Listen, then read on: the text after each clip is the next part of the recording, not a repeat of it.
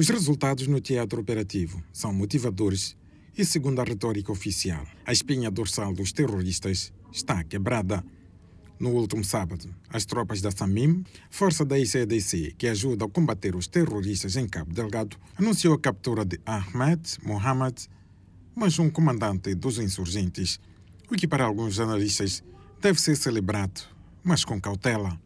Albino Forquilha e Fayed Famet são especialistas em assuntos militares. É muito importante, mas não devemos estar descansados como se estivéssemos aqui com uma vitória praticamente triunfalista. Este é um passo importante. Nada pode eh, sugerir que é o fim, mas também deve-se referenciar que é um aspecto moralizador para todas as forças combinadas que estão no terreno. Enquanto os resultados brilham, discute-se agora a nova fase do apoio estrangeiro ao país.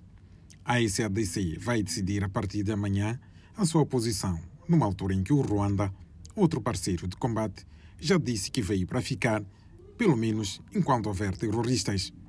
Uma das ações que Kigali promete é a modernização do exército moçambicano, numa altura em que há outros países envolvidos no mesmo tipo de ações, prevalecem muitas questões sobre o que esta mistura pode significar. Ainda assim, analistas consideram que o mais importante é que haja coordenação de modo a assegurar que a saída dos estrangeiros deixe o exército moçambicano numa posição confortável.